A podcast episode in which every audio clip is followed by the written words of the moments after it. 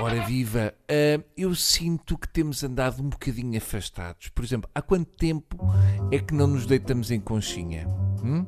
Pode ser só uma fase, mas convém pensarmos na nossa relação agora que escapámos com vida à queda da Estação Espacial Chinesa, com tanto sítio bom para cair em cima como a sede do novo banco e a menina resolveu cair no Pacífico. Portanto, Atenção ao peixe que andam a comer, porque há o risco de encontrarem parafusos nos filetes de peixe-galo.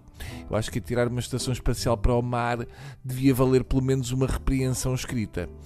Ora, na semana passada, o Ministério Público acusou dois ex-decisores públicos e cinco administradores do grupo GPS por corrupção, peculato, falsificação de documentos, burla qualificada e abuso de confiança, no caso dos colégios privados Grupo GPS. Os cinco arguídos administradores do Grupo GPS são acusados pelo Ministério Público de se terem apropriado indevidamente de mais de 34 milhões de euros. E logo vi que aquela malta beta dos colégios privados não andava nas manifes de t-shirt amarela se não fosse por uma boa contrapartida. Se ainda fosse um polo azul ou um pullover de bico, eu compreendia. Que é para usarem aquilo tinham de estar a ser bem pagos o dinheiro pago a colégios do grupo GPS nos contratos de associação com o Estado pagou férias, carros, bilhetes para o Mundial de 2006, jantares, vinhos e até seguros pessoais, diz o Ministério Público. Isto de terem feito um seguro pessoal ou de vida parece-me boa ideia porque realmente dá vontade de apanhar um destes indivíduos na rua e dar-lhes com uma régua com pregos no lombo. Portanto, andaram meses a queixar-se que o Estado não dava dinheiro que chegasse para os colégios privados e afinal 36 milhões dos 300 dados pelo erário público foram gamados e usados para arrebentar em luxo. Se calhar tinham inveja da qualidade de vida dos alunos.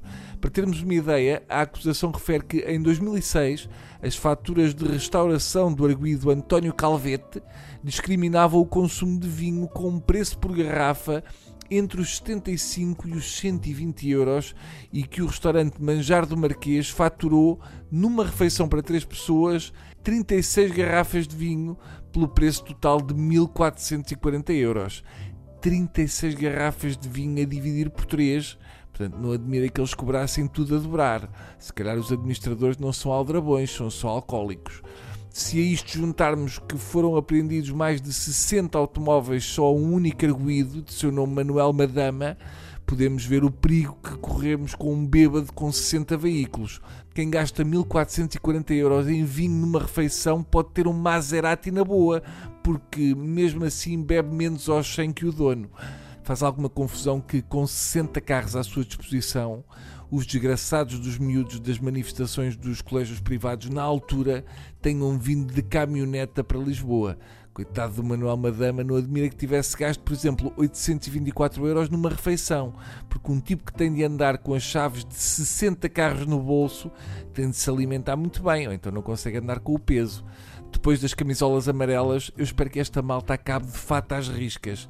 É por isso que, quando eu olho para os rankings das escolas, chego sempre às melhores conclusões. As melhores escolas são as privadas de pobres. Beijos.